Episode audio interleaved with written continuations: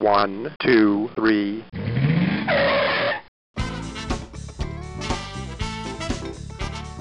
Bem-vindo, bem-vindo ao Paladar Distinto, seu podcast de gastronomia.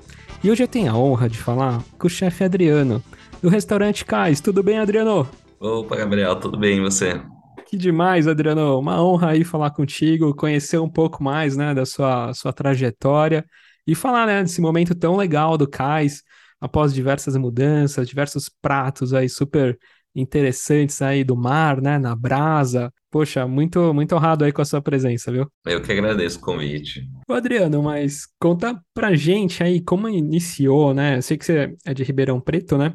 Mas como você iniciou assim da gastronomia? Já era uma coisa que você gostava desde de pequeno ou foi um pouco mais tarde? Como que foi isso? Cara, assim, a minha família não é uma família que tem tradição de cozinhar. Minha mãe não não gosta e o pouco que ela sabe, ela não gosta de fazer, ela faz essa coisa, né? De o meu pai, a especialidade dele é Tostex, meu irmão também. E, e a, a única pessoa de fato assim que cozinhava, tem um tio que cozinha, mas também não a gente frequentava a casa dele nos almoços de família, tal, mas não era uma coisa muito próxima ali. E o meu avô cozinhava também. Uh, mas não, não foi uma coisa que me pegou de moleque. Eu gostava, gostava de ver, gostava de, mas eu tinha muitas restrições de, de paladar, assim. Eu fui uma criança que comeu muito mal. Comia cebola, não podia ver a cebola no prato, sabe? Não comia nem molho de tomate. É, era bem difícil.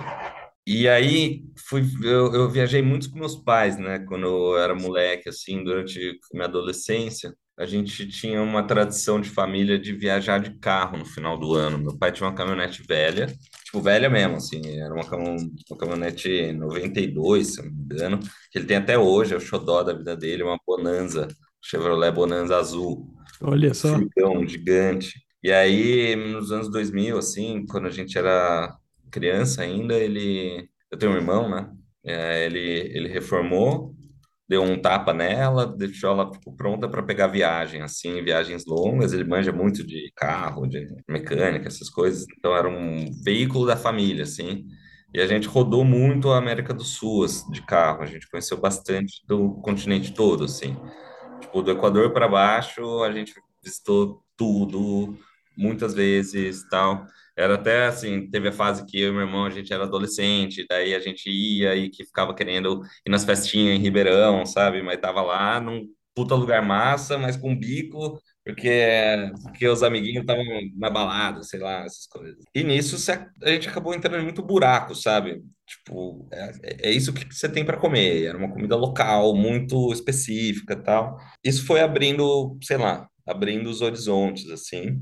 Em algum momento eu comecei a me interessar um pouco sobre, sei lá, comer em bons restaurantes, porque nisso, a grande maioria dos restaurantes nessas viagens que a gente comia eram restaurantes populares, assim, restaurantes bem pequenos, tipo casinha no meio do Peru, fazendo ceviche ali na, na beira da praia, assim, sem nenhum tipo de sofisticação, ah, a não ser um puto ingrediente, né, fresco Sim. e uma comida muito gostosa. E aí eu, eu acho que a primeira vez que a gente foi num restaurante que tinha um, um, não tinha estrela Michelin, eu acho, porque na época não tinha isso na América do Sul, mas que era um restaurante mega conhecido, mega premiado, foi no Gastrid Gaston de Lima. Olha. E aí foi, sei lá, a gente fez menu degustação, tipo, pra gente era uma coisa bem bem distante isso assim, porque meus pais eles, sim, meu pai gosta muito de comer. Meu pai é uma dessas pessoas que come, come, dá gosto Curte. de ver comendo, assim, que engana minha mãe falando que tá fazendo dieta e não tá, sabe? e a gente, tipo, sempre foi em restaurantes, mas eles, eles, sempre foram meio assim, ah, não, isso aí vai custar caro e a gente não vai. Então, não, essas coisas chique, não, bom mesmo é o outro, tal. A gente evitava esses lugares, mas em, alguns, em algumas cidades, em alguns, algumas ocasiões, assim, a gente acabou conhecendo.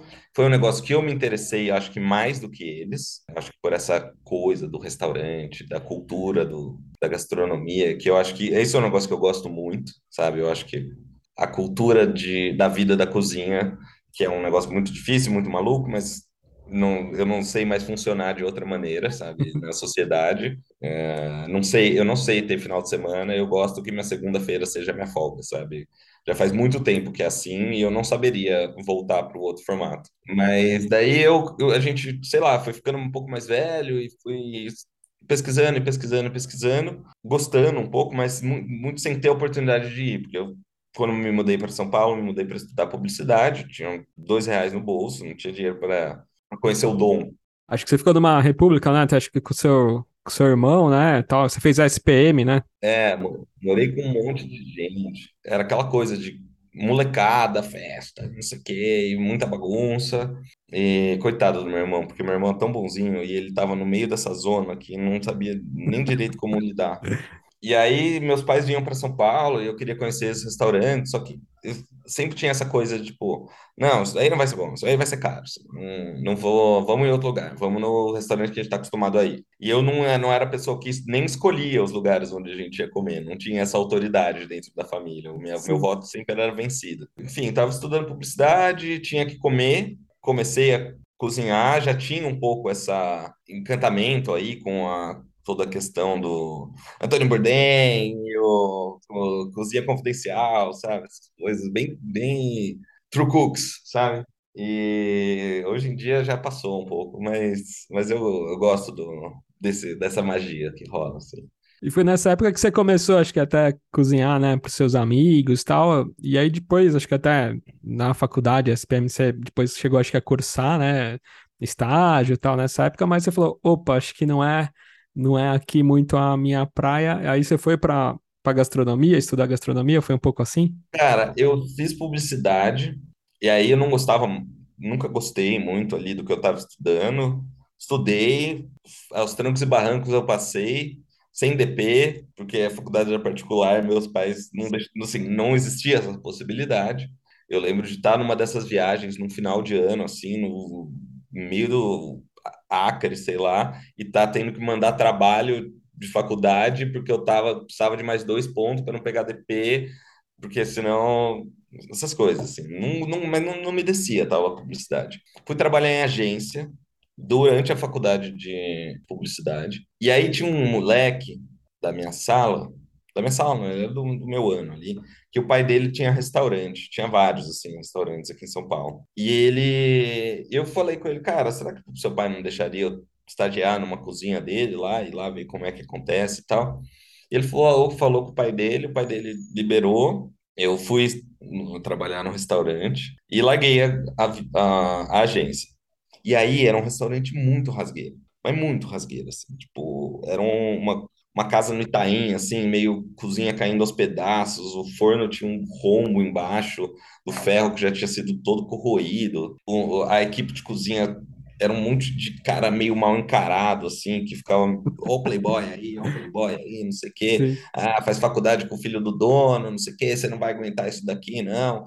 Os caras, mano, botaram uma pressão, assim, Caramba. e eu não, cara, não, não, tinha estudado isso, eu não tinha, era a minha primeira vez pisando aí numa cozinha, assim, eu não sabia como, como as coisas funcionavam, porque cozinha profissional, ela tem uma coisa do, do funcionamento ali, de umas regras, que você vai aprendendo elas e você aprende a se comportar, é um código de conduta quase, assim. Sim. E eu não sabia nada disso, sabe? Tipo, não sabia me, me portar dentro desse ambiente. Daí eu fiquei uns dois meses lá, eu falei, nossa, não é isso que eu quero da minha vida, sabe? Trabalhando com produto ruim, tipo, fazendo o almoço executivo no Itaim, assim, era um... Foi um pesadelo. E aí um dia eu virei e falei, ó, valeu, é nóis. Tinha uma chefe de cozinha que era chefe de cozinha desse restaurante, que até tem hoje um monte de restaurante aí que tá cheio, mas enfim, não, não deu, não deu para mim assim. Daí eu voltei para trabalhar no ramo de audiovisual. Daí eu fiquei trabalhando, trabalhei em umas startup, trabalhei em, em produtora mesmo, assim, tipo, mas era muito ruim no meu trabalho, porque eu não tinha tesão nenhum de fazer qualquer coisa. E, enfim, eu não consigo, assim, eu, se eu não gosto de um negócio, eu não consigo ir para frente. E aí, enfim, eu estava já formado, daí depois passou uns anos, assim, uns quatro anos, uh, que eu comecei, voltei a trabalhar no audiovisual, me formei, fiquei mais uns dois anos trabalhando com isso, e aí em algum momento, tipo, eu comecei a pesquisar, nisso eu continuei pesquisando sobre, sabe? Sim. E aí foi, sei lá, uma época que rolou um boom muito, tava, tava o começo desse boom do que virou, assim, a gastronomia, e aí foi meio que eu, hum, que eu precisei para eu comecei a fazer terapia, né? Tipo, não estava feliz, sabe, com a minha vida e muito formado, tô aí, virei formiguinha aqui nessa cidade de São Paulo, não tô satisfeito, tipo, quero ir pro meio do mato, sei lá, um monte de decepção, decepcionado mesmo. Sim. E aí a minha terapeuta foi uma pessoa que me ajudou muito a tomar essa decisão de falar, cara, por que você não tenta de novo, sabe? Por que você não convence, começa com sua família, vê se eles te apoiam, sabe? Tipo, nessa mudança e tal. E aí eu fui fazer a faculdade de gastronomia, enquanto eu trabalhava com audiovisual. E continuei, e mantive, tipo, num breve período, assim, eu saía da faculdade, do, meu trampo de audiovisual, punha a dominha e ia lá para Imburumbi. E aí chegava tarde de casa, sabe? Tipo, meio sem saber direito o que era aquilo, mas meio super encantado tal. E aí, através da minha terapeuta também, eu consegui um estágio no Tutuju, na época, uma estrela Michelin tal. Pô, era a oportunidade que eu tinha para entrar naquele Sim. rolê que eu via na televisão ali, né, para ver qual é que era. E aí eu larguei meu emprego e fui. Larguei um salário e fui não ganhar nada. E eu não tinha um dinheiro guardado, não tinha absolutamente nada. Foi meio na raça, na loucura. Meus pais puto comigo. Meu pai sem entender o que, que esse moleque com... Na época eu era moleque ainda, tinha 24 anos, eu acho. É, mas o que, que esse moleque tá fazendo da vida dele, sabe? Tipo, Sim. eu entendo, né? Preocupação de pai.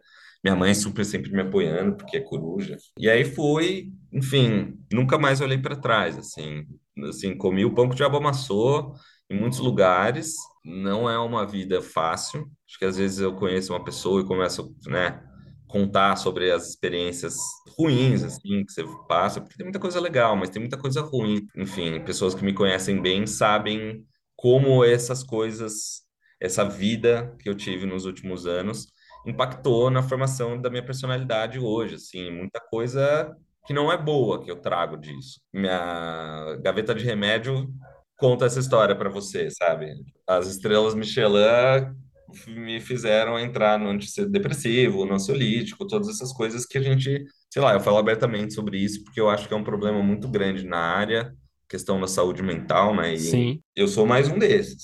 Eu tinha que mandar a conta do cartão de crédito da compra da farmácia para meus ex-chefes aí para falar, ó, me ajuda com o remedinho que foram vocês que me botaram nele, sabe? Nossa, caramba. E daí depois do Tuju, essa parte da Noruega, foi depois do Tuju ou foi na sequência você foi para o Manioca, depois Corrotel e tal? É, foi, foi logo o meu segundo lugar que eu Tá, trabalhei, assim. Foi uma coisa meio de coincidência também. Tem muitas coisas da minha vida que acontecem meio por, por essas coincidências. A minha terapeuta que me indicou para o Tuju, a filha dela era subchefe do restaurante, daí estavam precisando de estágio, sabe? Tipo, sim, uns acessos, assim. Tinha uma ex-namorada minha, que era cozinheira também, e que ela estava muitos anos na minha frente. Tipo, era uma das pessoas que melhor trabalhavam, assim, no, em cozinha que eu conhecia. Era, tipo, todo mundo pagando uma pau, mina zica, mina zica, mina zica.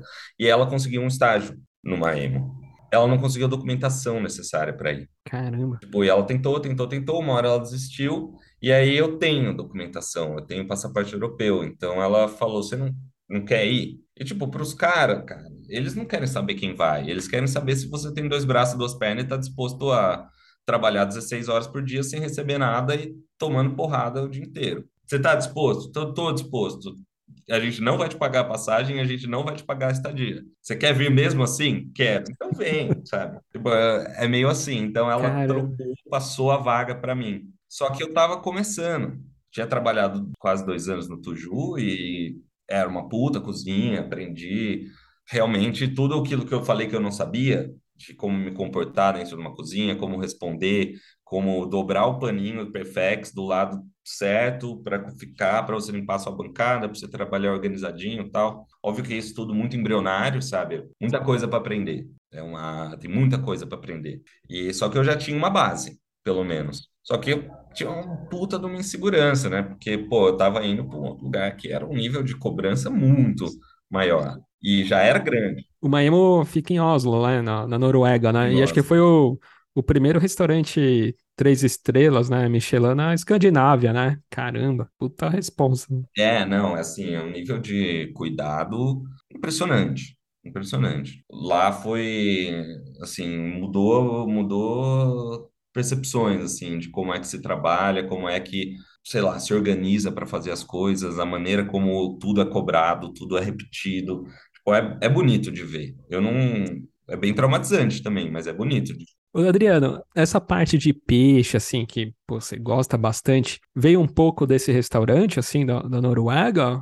Cara, muito veio do Tuju, porque Tá, eu, enfim, sendo do interior, meu contato com peixe é muito, é- é- era muito pouco, né? Assim, eu pescava pesca e pague com os meus amigos, mas não era essa coisa que vivia pescando, vivia mexendo em peixe. E pra gente vir pra praia era muito difícil, né? Pô, a praia mais perto era o Guarujá, que dava sete horas de verão antigamente, que tinha que passar por dentro de São Paulo, sabe? Era um, não, não foi, não foi uma criança praieira, eu não aprendi a surfar, sabe? Ficava no meio do mato lá, espingadinha de chumbo, atirando em lata de óleo. E aí eu, Tuju, por muito por acaso, assim, também eu acabei caindo na Praça de Peixes. Eu entrei lá como estagiário, daí eu fui para a Praça Fria, da Praça Fria eu fui para a Praça de Peixes, e isso tudo muito rápido, porque, ah, fulano brigou com o chefe no meio do serviço, foi mandado embora, daí, ah, tem que pegar alguém para fazer essa praça, bota esse moleque aí, daí botei. Daí, mais uma vez isso aconteceu, um cara foi mandado embora, sobrou a Praça de Peixes, eles pegaram um estagiário, subiram para a Praça Fria e me puxaram para a Praça de Peixes. E lá eu fiquei. E aí eu, tra como eu trabalhava de manhã, eu trabalhava no horário do almoço, era a parte que, onde os peixes eram mais mani manipulados, assim. sim, A parte da noite fazia os serviços maiores de menu degustação e sempre meio assim. O período da manhã sempre trabalha produzindo mais, porque você chega às 8 horas da manhã e tem até o meio-dia para produzir. Período da noite, você chega 4, 5 horas você começa a trabalhar, 7 horas você tem que estar com o restaurante aberto. Então, tipo, não dá tempo de você ficar limpando peixe, que é um negócio que ocupa um grande espaço para você fazer isso de maneira limpa e organizada, sabe? E aí os peixes caíram bastante na minha mão, assim, e, e eu não sabia fazer. E daí uma hora eu aprendi a fazer. sim. E aprendi a fazer rápido, que é uma coisa importante. E aí depois disso, fui, enfim, fui parar na Noruega. Lá acabei mexendo bastante com peixe também, frutos do mar, por um acaso. Um dia tava, tipo, o subchefe estava abrindo ostra ali, ele pediu se alguém podia ajudar ele. Daí eu comecei a abrir ostra com ele, mais rápido que ele. Daí ele falou: "Ô, você sabe mexer? Eu falei: É, pô, você mexer, né? Porque até então você é um, uma pessoa que tá ali, tipo, os caras não fazem nem questão de saber o seu nome. Pô, eles me, eles me chamavam de Pedro from Mexico, que é assim. Caguei pra você, seu sul-americano fudido. Eu, tá ligado? Eu não, não, não me importo. Vem aqui, faz o negócio, faz direito. E aí, a partir do, momento que você tem um primeiro né? reconhecimento ali, você acaba crescendo e acabei tendo a oportunidade de passar esses, esses produtos muito legais que tem lá. Porque aí, aí, bicho, é uma qualidade de matéria-prima que a gente não tem. Não tem de jeito nenhum, assim. Eram os peixes que chegavam vivo mesmo. Tipo, Nossa, o lagostim se mexendo dentro da caixa. Era, era um outro patamar, assim, de qualidade de produto. As vieiras que parecia uma bola de beisebol. caramba, É. E, tipo, tudo chegava todos os dias de manhã, muito, muito fresco, sabe? Não tinha, tipo, chegava, porque você trabalha só com reserva. Então, você pede peixe o suficiente para fazer. Ah, quantas porções a gente precisa fazer hoje? 35. Pô, 35 porções de peixe não é nada, saca? Não é Sim, nada. Eles faziam porçãozinha de 80 gramas, é tipo um pedacinho de peixe. Tipo, pedia dois peixes e os dois peixes faziam um menu degustação de dois dias ali. Então, você consegue trabalhar desse jeito, sabe? sim. Eu acho que tem uma grande ilusão de que você vai conseguir, que alguém vai conseguir trabalhar desse jeito no Brasil. O Brasil não tem essa infraestrutura. Adriano, você falou, né, que no Tuju, assim, te despertou, né? Você teve essa sorte aí de trabalhar com peixe e tal. Lá na Noruega, teve alguma outra praça, assim, além dos, dos peixes e tal, que você falou, caramba, que te deu também uma base muito legal? Eu não sei, sei lá, parte de molhos, alguma parte de quente também. Teve alguma coisa lá que te chamou bastante atenção, assim, até como experiência? Cara, eu rolou isso, né? De tipo, chamei um pouco a atenção dos caras ali. E aí uns- um, cozinheiro foi mandado embora no meio de serviço, porque é, sabe essa Sim, história que sempre acontece. Ah, brigou sim, chefe, respondeu pro chefe, vai, manda embora. Puta, acontece. As pessoas fazem isso até hoje. Não o cara brigar, o cara xingar o chefe, eu dou razão pra ele, porque o cara, o chefe era mereceu, assim. sim. mas man- ser mandado embora é porque a galera não tem conseguido, assim, não, tem, né? não tá nem aí. Esses restaurantes não tem que ganhar dinheiro, sabe? Eles podem mandar a gente embora e contratar gente nova. E aí eles falaram, ó, esse moleque brasileiro aí é desenrolado, bota ele para fazer a praça do cara. Então eu comecei a, sei lá, duas semanas, três semanas que eu tava lá, comecei a pegar umas coisas da praça, um mêsinho depois eu já tava fazendo a praça. E era a praça de molhos e guarnições. Olha, que E bacana. aí as guarnições eram todas coisas meio pré-feitas, assim, não era nada muito incrível. Era tipo uma florzinha, tomilho desfolhado, cebola cortadinha de um tal jeito, tipo, detalhe, que é um negócio que, beleza, eu já tinha visto muito disso trabalhando no, no Toju, mas eles tinham uma base francesa hum, de molho, de caldos, muito sinistra. Tipo, de fato, a comida do, do Maemo é muito boa sabe? Eu acho que tem muito restaurante de menu degustação que preza pela por um monte de coisa e acaba pecando na parte de entregar uma comida que as pessoas realmente achem deliciosa, assim, sabe? Que fica fica num outro lugar, assim. E lá não, cara, lá, lá era tudo muito bom mesmo. Eu ficava em choque, assim, tudo que eu provava era espetacular e muito bem temperado. Acho que tinha uma grande eu acho que essa foi umas coisas que eu aprendi muito forte lá, assim. Tinha o Jordan, que era o head chef. Hoje esse cara tem um restaurante duas estrelas na Irlanda. E ele, todo dia, o trampo dele era provar absolutamente tudo que tinha sido produzido antes de abrir o serviço. E aí ele ficava temperando as coisas, sabe? E era muito mais sal, e muito mais acidez, e muito mais isso, e muito mais aquilo do que a gente teria colocado caso você não tivesse parado e prestado atenção em tudo que você está fazendo. Puxa, que Então, eu acho que bacana. foi uma coisa muito importante, assim, de tipo, aprender a importância de provar o negócio. Porque para muita gente, tá pronto para você pode não estar pronto, sabe? Pode estar faltando alguma coisa, pode estar com a textura errada, pode estar com a acidez errada. E isso era muito massa de estar nessa praça de molho, que, cara, as partes mais importantes da formação de um prato é o molho. Ele que vai amarrar tudo ali, sabe? Então, ter ter passado esses molhos todos na minha mão e essa maneira de pensar esses molhos, de, de executar essa, essas marchas e também em questão de serviço mesmo, sabe? De Sim, tipo entender como que você pode deixar as coisas mais adiantadas possíveis para sem perder qualidade, para que isso saia no serviço num volume que a gente precisa que saia. Porque às vezes é isso, tipo, às vezes o meu trabalho no cais é mais ajudar a resolver como é que a gente vai soltar um prato, como é que vai sair isso daqui, no meio do pau comendo no sábado, restaurante lotado, três horas de fila, e você lá finalizando o molhinho na hora, com mantecatura, é complicado, entendeu? Então, como é que a gente consegue pular essa etapa,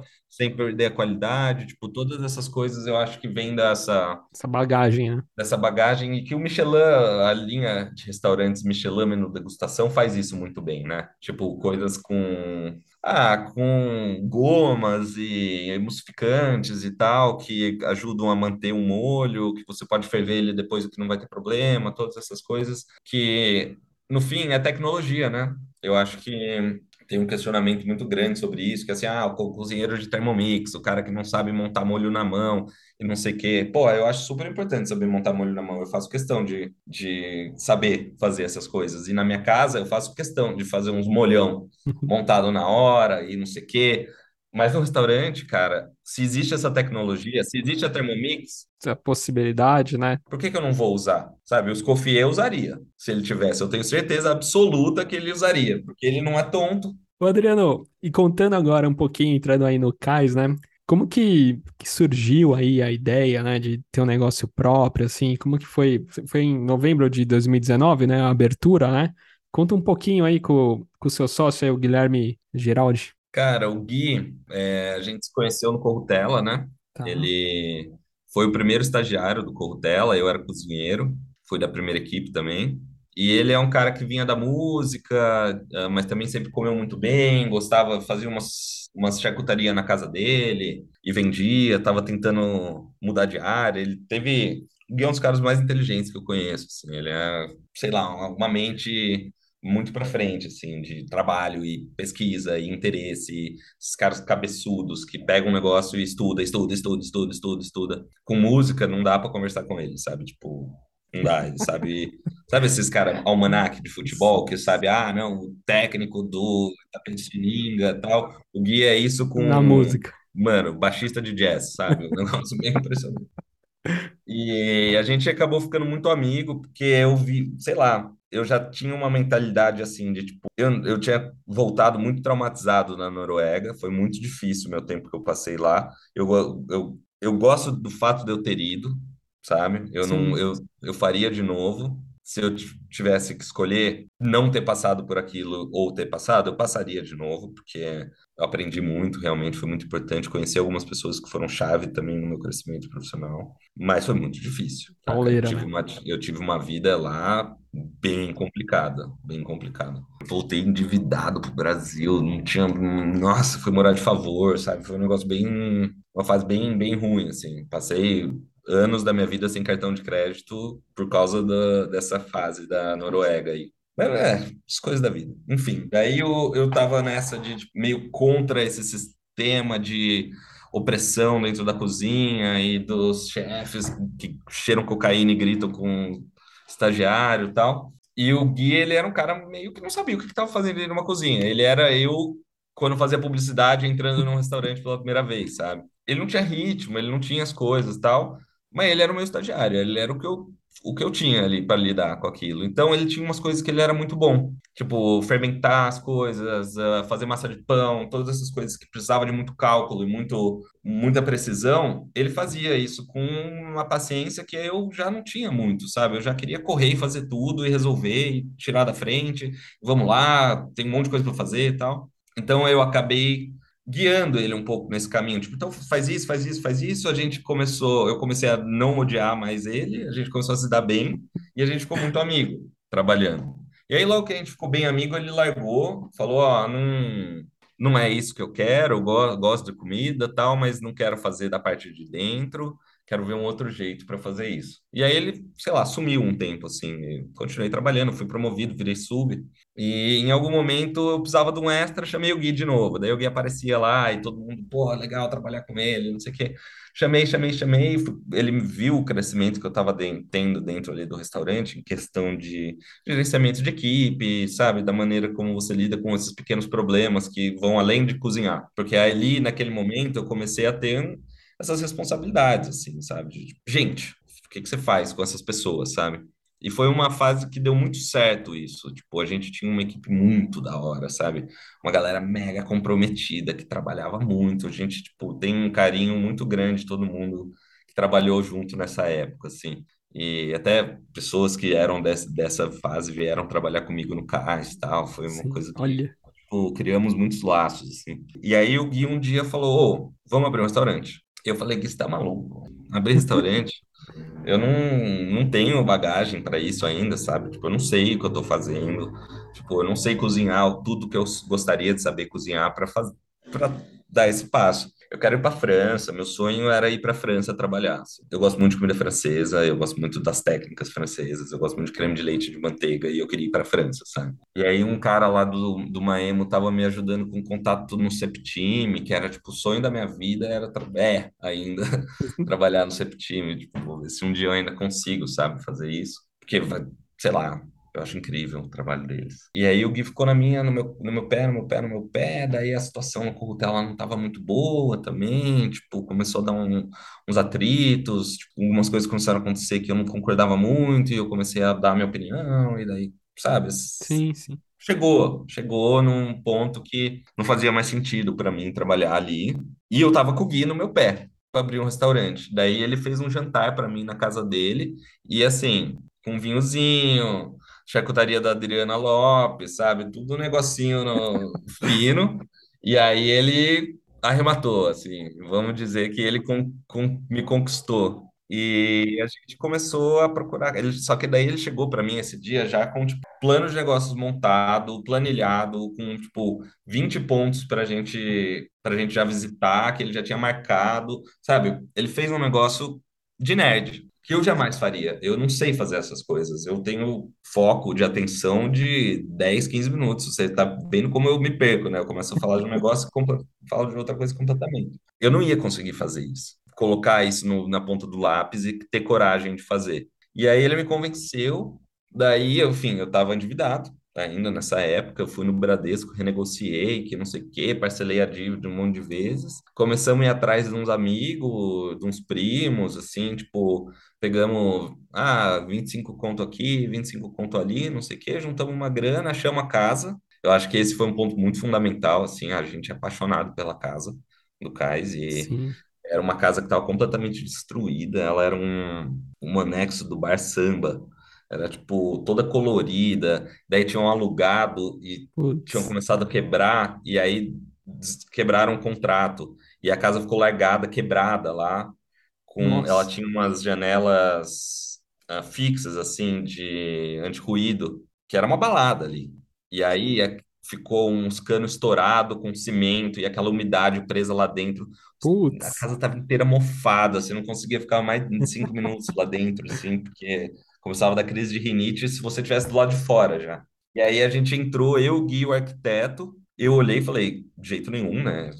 Casa do Clube da Luta aqui. É, o Gui meio, é, não, tá muito, muito, muito cagada, tal. O arquiteto virou e falou assim: essa é a casa vocês vão fazer o restaurante, essa casa é perfeita. Olha. Tipo, o cara bancou, assim, total. Falou, não, com essa casa aqui, vocês vão dar um tapa nela, ela vai ficar linda, vocês não vão gastar e vocês vão poder gastar tudo com infraestrutura. Olha. Foi uma sacada do, do arquiteto, então, que. É, é, não, eu puta cara da hora, arquiteto da FAO, sabe, desses cara cabeça que trabalhou no IAB, sabe, tipo, é um arquiteto que olhou para o negócio com carinho, porque é muito fácil você derrubar um negócio e fazer um- uma coisa genérica, assim, sabe? E ele olhou e falou, cara, essa casa a gente tem que manter ela do jeito que ela tá. Ela é, a casa é, é uma preciosidade, aquela casa. Pô, tem um limoeiro na frente da, da entrada, tem uma pé de árvore frutífera na casa. Tipo, onde tem isso em São Paulo, sabe? Ô, Adriano, e o Gui, foi o Gui quando ele te apresentou esse plano, e tal, não sei o quê, já tinha essa ideia do, de trabalhar com brasa, em mar e os vinhos, tal? Ou foi na sequência essa construção, já devido um pouco à sua experiência também? Cara, a primeira coisa que o Gui quis, ele queria abrir uma deli de produtos do mar. Meio super inspirado no Mr. Island, toda aquela coisa que estava começando a ferver, assim. tipo, Não era tão conhecido como é hoje. Já era grande, mas a gente meio que era dos caras que conhecia isso, sabe? Daí a gente conheceu o Rodolfo do Amar também, nessa época. Ele foi super legal com a gente, deu um monte de ajudas, assim, e tal. E a gente tinha meio. Ele queria fazer umas linguiças de peixe, fazer um açougue de peixe, fazer uma deli de peixe. Falei, Gui, veja bem, ninguém nunca comeu isso daí, tá ligado? Nem você. Você não sabe se é bom, você não sabe como vai ser a aceitação disso daí. Você quer ver se as pessoas vão querer comer isso daí? Abre um restaurante. Abre um restaurante que vende isso. E daí depois você transforma isso num produto. Até porque é o que eu sei fazer. Eu sei tocar cozinha, eu não, não sei fazer linguiça. E aí ele começou a ceder, ceder, ceder, era cada vez menos uma deli, cada vez mais um restaurante, até que virou um restaurante meio wine bar. Daí teve sempre essa ideia dos vinhos naturais, que é uma paixão do Isso. Gui mesmo, Sim, assim. sim. Eu não manjo muito de vinhos, manjo o que ele me ensina. E era assim, vamos mexer com peixe porque é o que eu sei fazer. Porque no fim, todo lugar que eu fui meio passando, a não ser o Manioca, que era um restaurante maior, que foi um lugar que eu até parei lá por conta de Eu, já estava contratado no Corrutela quando fui, fui trabalhar no Manioca. Eu tava, fiquei lá meio que esperando a obra, obra rolar e eu precisava ir para um lugar que ia ganhar um dinheirinho, assim. E o Manioca tinha essa fama de que a caixinha era muito boa. Então eu fui para lá mesmo para juntar uns trocados, assim. Trabalho muito doido de se fazer, assim. Muito, eu gostei muito de trabalhar lá. Era bem difícil, assim. Era bem diferente dos lugares que eu já tinha trabalhado. Era um restaurante de shopping, serviço para 500 pessoas, sabe? Tipo correria, mas, bicho, era uma correria aquele negócio. E para descer o lixo, era uma quantidade de lixo que fazia, porque fazia os dois turnos, né? O lixo não podia descer no meio do dia por causa do ser no shopping Guatemi, né?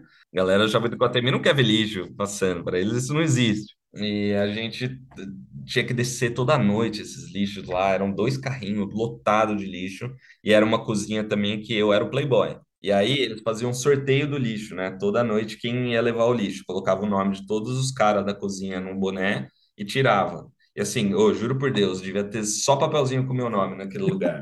Que era toda noite, vai cabelo, levava, cabelo né? É, o cabelo e mais um, cabelo e mais um.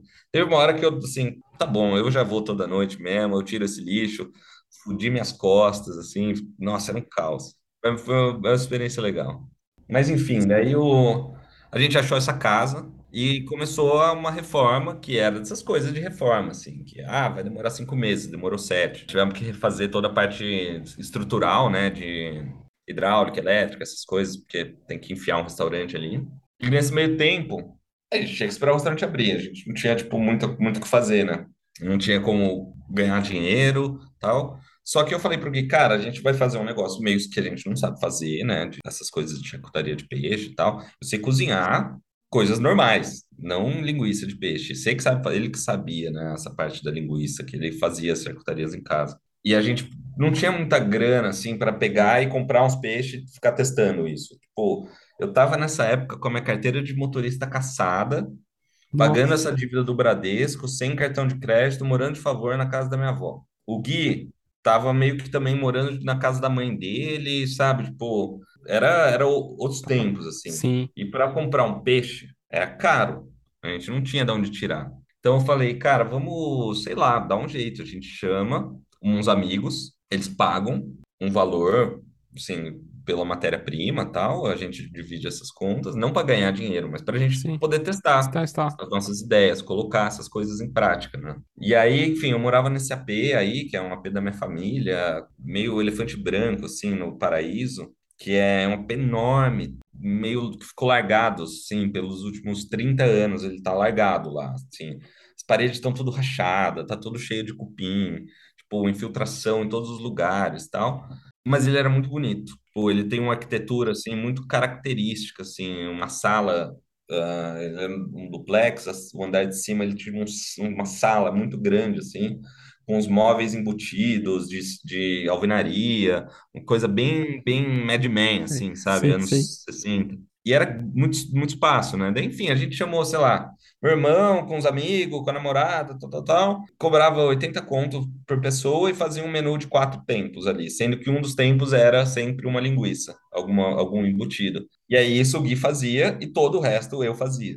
Fazia tudo. Eu tinha um fogão três bocas, porque a quarta boca não funcionava, o forno não funcionava, Nossa. e a gente tinha só um forninho elétrico, um forninho desses de Sim, timer, assim. sim. sim.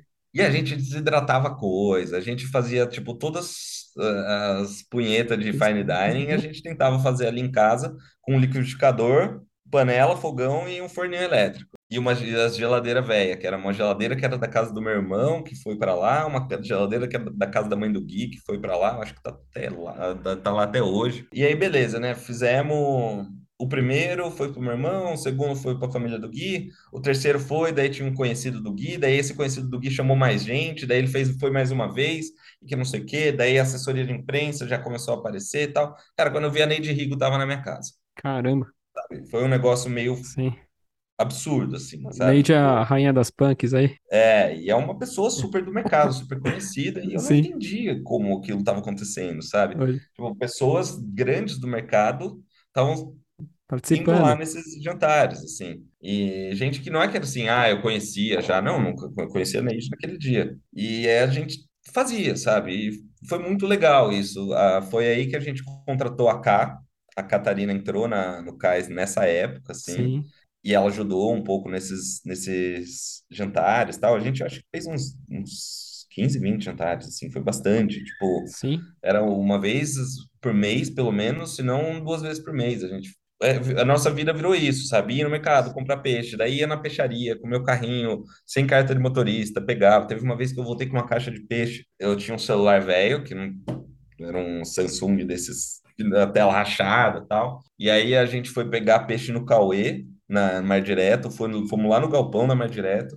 Daí eu peguei o peixe, tava na caixa de isopor, tal, tudo embaladinho, bonitinho e tal. Chamei o Uber. Daí o cara chegou, falei, ah, entrar com essa caixa aí. Não, não vai entrar com essa caixa no meu carro, não vai, não, não, vazou. Daí eu fui chamar o Uber de novo, acabou a minha bateria.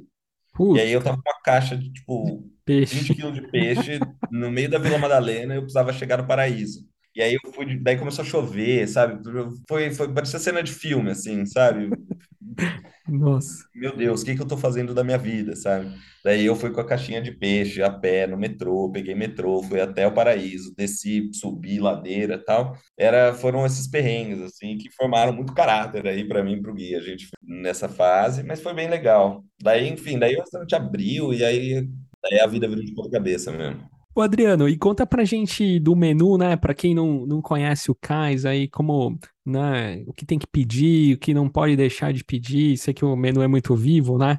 E até tem uma novidade aí sobre um banquete aí incrível. Conta pra gente. Desde sempre a nossa ideia era fazer essa tal da comida para compartilhar. Eu acho que muito, Sim, muitos lugares estão com essa, esse projeto, assim, né, de fazer isso acontecer. Não é uma coisa que é muito bem, tão bem recebida ainda. Eu acho que o público às vezes não entende muito bem como pedir. A gente foi passando por isso ao longo dos anos, tentando, né, dar uma catequizada aí na galera de como, como fazer isso.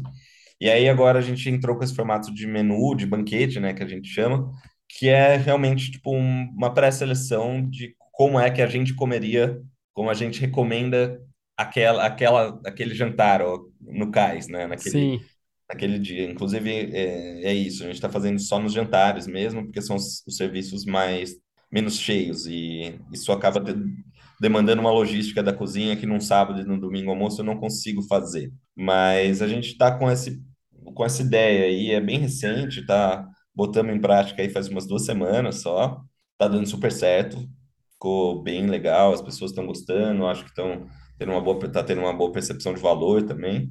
E, e é isso, muita comida no meio da mesa para compartilhar e comer e ficar à vontade, como se estivesse em casa, sabe? Eu acho que, que é, é como a gente está indo. E tem os best-sellers, né? Que nem a Lula aí, que é imperdível, na Brasa tal. E os fornecedores bem bacanas, né? Que a gente estava conversando até, né? Os fornecedores bem parceiros aí que você tem, né? É, eu acho que dentro do nosso menu do Kaiser, já, já temos alguns pratos que é bom, mó, mó legal isso, assim, de falar, pô, tem um prato que é conhecido pelas pessoas, sabe? Tipo, vira e mexe aparece, ah, não, pô, vim de Cuiabá porque eu precisava comer essa lula, eu... então, Sim, pô, legal, assim, a sim, gente tem, a gente tem um baita orgulho do, de ter conseguido chegar, assim, num lugar desses. Então, por, por muitos motivos, tem pratos que não dá para tirar do menu, e a lula é um, é um deles. E aí, enfim, para esse formato do banquete, do menu, a gente tem realmente separado as coisas mais novas e mais frescas e mais sazonais, assim. Então, a gente está trabalhando com o Johnny, é o querido lá, um cara de Ilhabela que fornece para gente. Toda semana ele tem aparecido aí com uma caixa de peixes variados, meio umas coisas que eu pedi, umas coisas que ele me mandou, porque deu na cabeça dele me mandar, e esses são os mais legais. Uhum, sim, Que aí vem os peixes de pescador mesmo, as coisinhas pequenas, os peixinhos bem da temporada.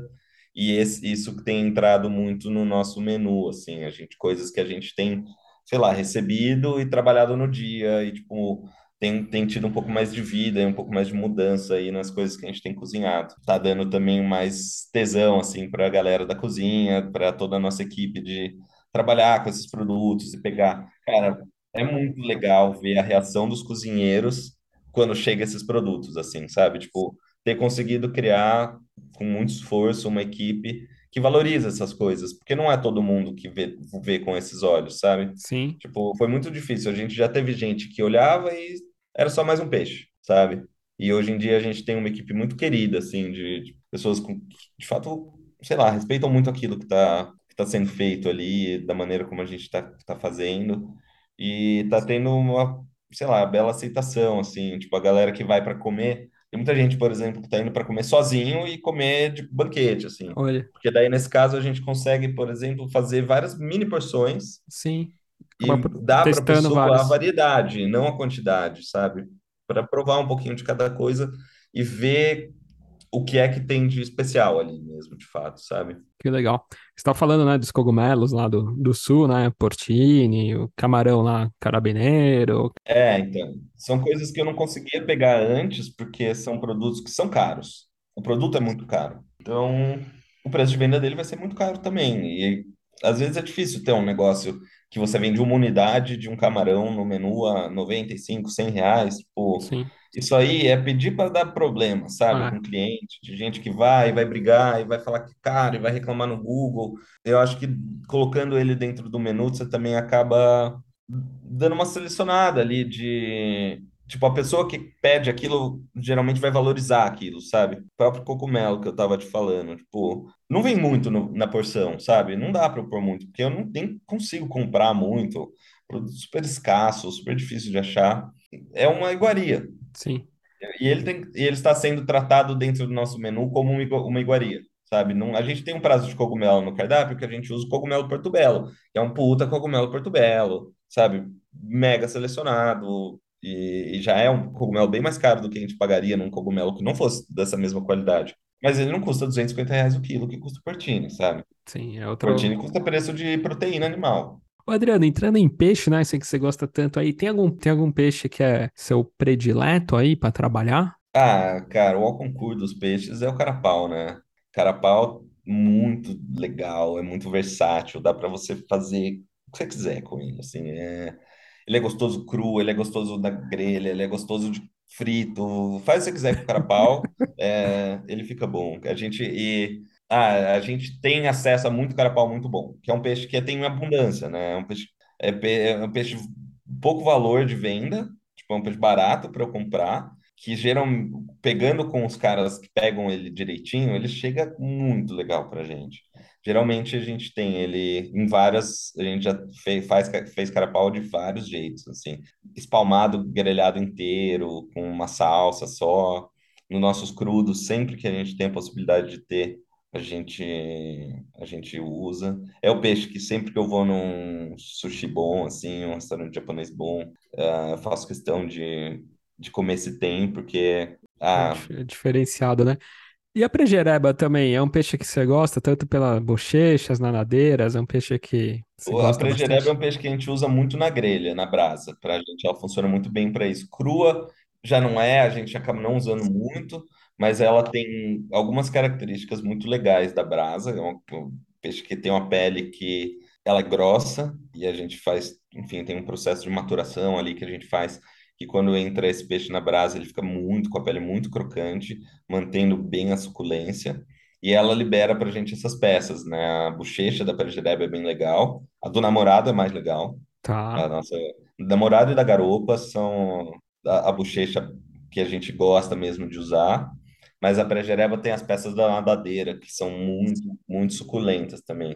É um legal. peixão, assim, bem... que a gente usa muito. Ô, Adriano, e teve bem legal, né, recentemente aí a sua participação no, no Aerochef, né? E bem legal, né, nessa parte do mar, né? É, cara, foi também uma outra coisa que mudou bastante, assim, na minha vida, sabe? Nunca foi a minha ideia participar de um reality. Já tinha sido chamado para algum, para alguns, tinha tido, enfim, oportunidade de ter ido e não quis, porque eu queria outra coisa, assim, eu queria ir para o restaurante, fazer minhas coisas e não, não gostava não, de aparecer na câmera, para mim era um negócio mano, é, inconcebível.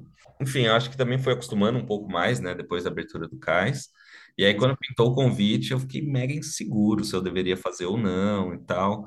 Só que o pessoal da produção do programa foi muito querido, assim. Tipo, eu vi que foi um programa que foi muito feito para enaltecer a cozinha brasileira. Foi uma parte, a parte mais legal, assim. Eles olharam para mim e falaram: Ó, cara, você já tem um trabalho aí que está relativamente consolidado, você tá, tá no caminho certo, tal.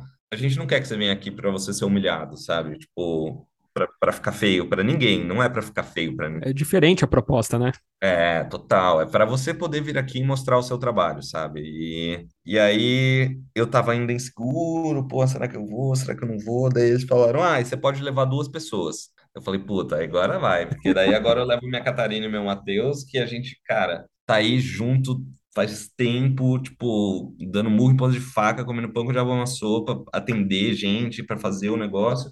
Mas a gente aprendeu a trabalhar muito junto. Então, isso me deu uma segurança muito grande de, sabe, a possibilidade de ter gente de, tipo, de extrema confiança ali que poderia me ajudar a fazer as coisas que a gente queria fazer. Porque, de fato, tinha um tempo. E o tempo é a parte mais complicada.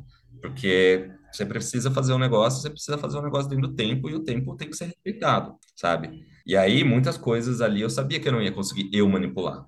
E eu precisava de alguém que manipulasse aquilo de uma maneira que fosse parecida com o que eu fosse fazer, muitas vezes até melhor do que a que eu ia fazer, porque quem está de fato na operação, na linha ali todos os dias são eles. Quem de fato grelha os peixes na churrasqueira é o Matheus, sabe? Até hoje ele está na churrasqueira ali, a Catarina que faz, né, bom, basicamente todo o resto de tudo. E aí eu falei, ah, quer saber? Vamos, sabe? Vamos. Não, não sabia direito o que estava acontecendo. Meio da pandemia, tinha um monte Cara, de burocracia. Eu tive que ficar 15 dias fora do restaurante.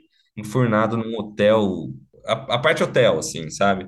A gente teve que se precisar, a gente teve que se organizar muito dentro do restaurante para que eu pudesse sair desse jeito. sim. Porque ainda dependia muito de mim, muita coisa, que não é muita coisa só relacionada à comida, é tipo tudo, Tudo, né? né? Administração, tudo, né? E aí eu conheci um monte de gente legal, isso foi muito massa, assim. A Ieda, por exemplo, da Casa Ieda de. Matos, a gente É. ficou bem próximo, queridaça. A Bianca também, a gente ficou muito amigo, o casal do Aê, a gente se aproximou bastante. Bom, todo mundo, a gente ficou enfurnado junto, né? O Rafa, Paulo, né, o Michele, todo mundo, a gente tinha nós, nós ali. E tava todo mundo meio na mesma, sabe? Morrendo de medo de, do dia da sua gravação. Sim. Tipo, E a aí, gente tal. meio que não sabia, a gente de fato não sabia contra quem a gente ia, ia cozinhar, assim, então, isso é uma das coisas que me perguntam muito, assim. Você, cara, não sabia, tipo, quando eles passaram pra gente quem eram as pessoas, rolou todo, começou a rolar toda uma especulação, assim, de com quem vai ser, com quem vai ser, com quem vai ser, o meio que o meu tava pro final, então quando chegou já, já a gente já tinha, já tinha descoberto tal. E aí, pô, eu lembro que no dia que apareceu Thiago da, da Castanho. gravação, encontrei o Thiago, ele tava com o Gu e com o irmão Sim, dele. O cara levou a sim, cavalaria, cavalaria também, sabe? Tipo, ele foi para sim. ganhar. Tipo, todo mundo meio que foi ali para ganhar. E a gente tava numa vibe mais assim, já estamos com uma oportunidade muito da hora de mostrar nosso trabalho, estamos sendo pago para isso, tipo, vamos lá vamos vamos, fazer o né? melhor que a gente pode, sabe? Tipo, Foi, foi muito gostoso, porque a gente, de fato, sei lá, acho que posso falar isso com a intimidade que eu tenho com os dois. Eu sinto que a Catarina e o Matheus, eles têm uma proximidade muito grande com o trabalho do Cais. Eles sentem ser muito deles.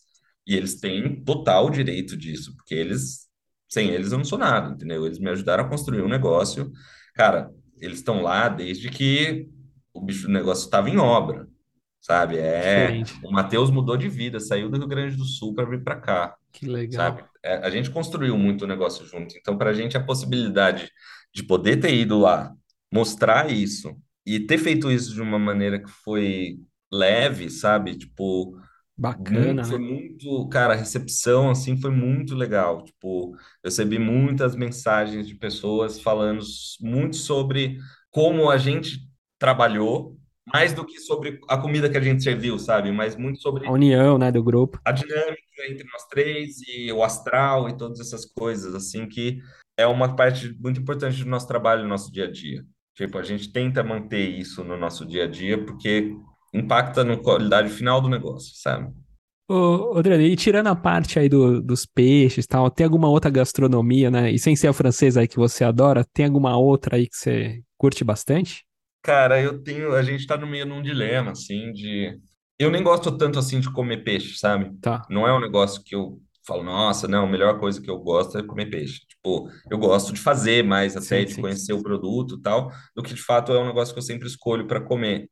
Não que eu desgoste também, Sim, mas não é sim. uma coisa que você, ah, não, sou obcecado por comer peixe. Não, eu fui fazer isso meio que é porque eu sab... é o que eu sabia fazer. Eu não sei fazer carne na parrilha, sabe? Eu não fiz isso na minha, na minha carreira. Então é difícil você aprender um negócio que é muito aprendido na, na repetição. E aí agora a gente está no momento do cais de tipo rolou essas mudanças tal e a gente meio que tá continuou decidiu continuar cozinhando peixe e focado nisso. Entraram algumas coisas de outras proteínas, a gente fez uma barriga de porco, a gente fez uma um espetinho que vai com língua tal, mas tudo sempre tem um elemento do mar ali para não descaracterizar muito o nosso trabalho. E aí o que eu sinto muita falta é, de fato fazer uma coisa diferente sabe? Sim, Tipo, a gente acaba brincando muito na parte dos vegetais, que aí também, independente do peixe ou não, você consegue ter uma liberdade, mas eu acabo sentindo muita falta de cozinhar carne e de achar esse produto, de trabalhar esse produto. Até a gente estava com uma ideia de abrir um bar aí de vinhos e tal,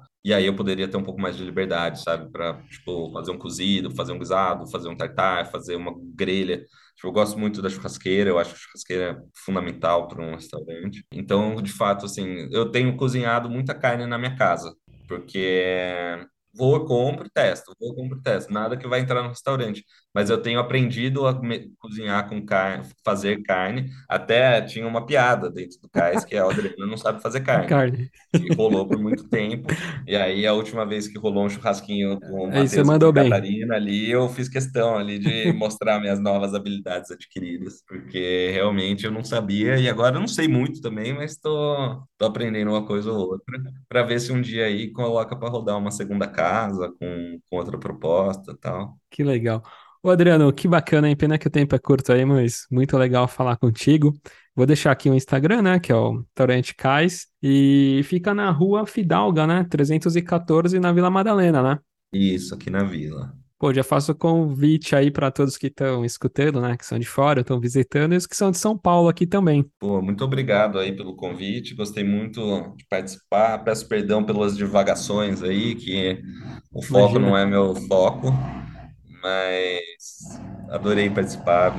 Muito importante esse tipo de coisa, sei lá, a gente sente que o nosso trabalho está sendo visto, sabe? E é um, é uma dedicação tão grande que quando tem esse tipo de reconhecimento é muito gostoso. Poxa, que legal. Um abraço aí para todos do, do Cais, pro Gui, e fica aí, convite aí para todos. Muito legal, Adriano. Valeu. Valeu, Gabriel. Abraço. Gostou do episódio? Envie uma mensagem no Instagram Paladar Distinto. O Gabriel ficará muito feliz em falar contigo. Compartilhe com seus amigos, isso ajudará na divulgação do podcast, e mais pessoas terão acesso a diversas histórias como essa. Até um próximo episódio.